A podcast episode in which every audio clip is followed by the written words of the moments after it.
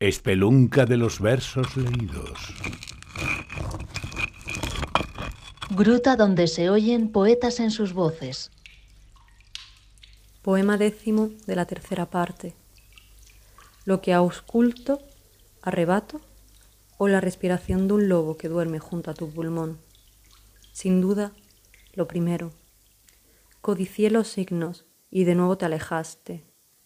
No buceaste en mi oscuro, en lo único que soy, y ahora arde mi cuerpo tras forcejear con el deseo, arde como el sufrimiento de un inocente.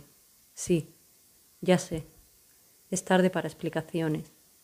Y mi felicidad, azar, pues sola me ofrezco y me castigo. Yo, que todo lo intuyo desde la hierba.